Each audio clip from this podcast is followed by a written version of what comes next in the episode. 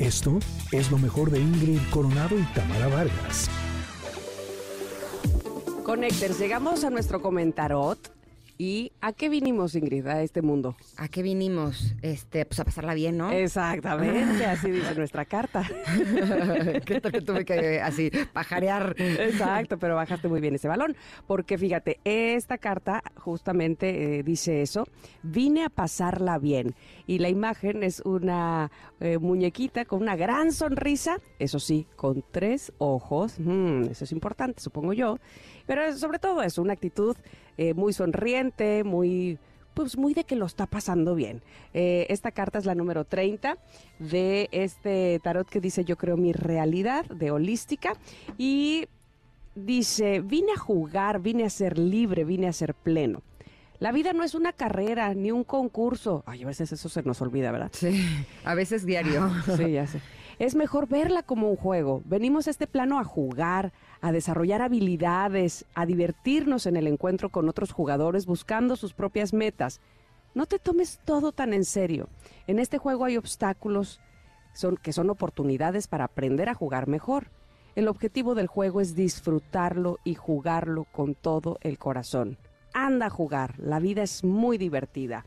O sea, básicamente, bajémosle tres rayitas a esto de eh, querer llegar, querer ser, y entonces eh, antes que nadie, y ahora sí lo voy a lograr, y la presión y esta angustia de eh, todos están adelante de mí o tengo que llegar a hacerlo. Evidentemente hay cosas que son prioridad, me parece a mí, evidentemente hay que pagar cuentas, este, vamos, cubrir responsabilidades, no, no digo que no, obviamente todos tenemos que hacerlo, pero esto de vine a pasarlo bien, eh, que nuestra mochila, como dicen por ahí, este, sea mucho más ligera, que sigamos, me parece a mí, el ejemplo de los niños, que en general así son, ¿no? Como vine a jugar, vine a pasarlo bien, claro, ellos tienen menos o ninguna responsabilidad de las que hablaba al principio, pero a mí me parece que lo perdemos muy rápido y que valdría la pena nuevamente recontactarnos, reconectarnos, digamos, con ese pensamiento eh, de la infancia de vine a divertirme, vine a pasarlo bien y efectivamente habrá eh, obstáculos o habrá cosas que no quede de otra más que aprenderlas, pero siento que traemos como esa angustia todo el tiempo. Hay un, hay un chico en, en Instagram que hace comedia, es un chico español, creo que se llama Nach eh, y me, causa mucha risa, evidentemente eso es lo que él trata de conseguir, ¿verdad? Que nos cause risa lo que dice. Pero de fondo no está tan equivocado de cómo...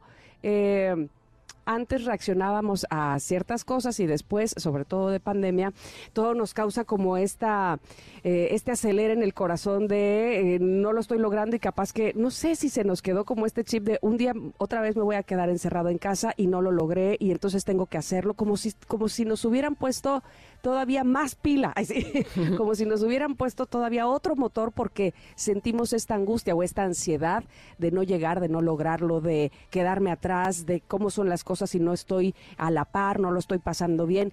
Y hace poquito justo platicaba con alguien muy cercano a mí que le decía, ¿sabes qué? Tengo muchas ganas. El, el año pasado mi, mi propósito principal del año era justo ese, disfrutar que parecía una cosa de, ay, ¿eso qué? Sin embargo, a mí me sirvió mucho para bajar los niveles de cortisol, para bajar el, nerviosismo y la tensión, enfocarme en disfrutar. Entonces le decía yo, tengo muchas ganas de continuar, entre otras cosas, sí, con otras eh, metas, pero continuar con este asunto de disfrutar, de volverme a enfocar en que lo que importa justamente es disfrutar del camino de la vida. ¿Tú qué dices? Pues mira, justo esta mañana, bueno, ustedes saben que si hay algo que a mí me pone muy mal es no dormir bien. Ah, bueno, a todos sí, sí. Pero yo soy un poco más especial al respecto. Digamos que soy más sensible de mi dormir. Y entonces, eh, cuando no duermo bien, eh, me pongo de muy mal humor. Y me alejo mucho del pensamiento de que eh, vinimos a pasarla bien. Y justo esta mañana, como a las 4 de la mañana, estaba dormida así bien rico en mi cama y de pronto me despertó el olor a fritanga. ¿no? Y estaba oscurísimo. Y yo dije, pero es que esta hora nadie puede estar cocinando. Pero era un olor que no me dejaba dormir.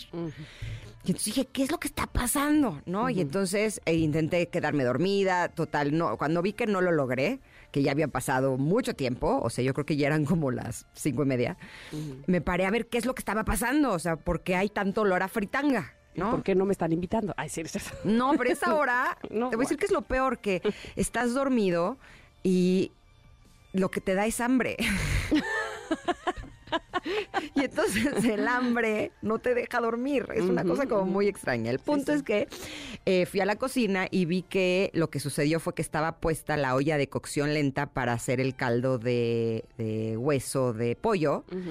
Y siempre que hacemos esto, dejamos la ventana abierta, pero alguien, no sabemos quién es, el fantasma, alguno de mis hijos, decidió cerrar la, la ventana. Jagger.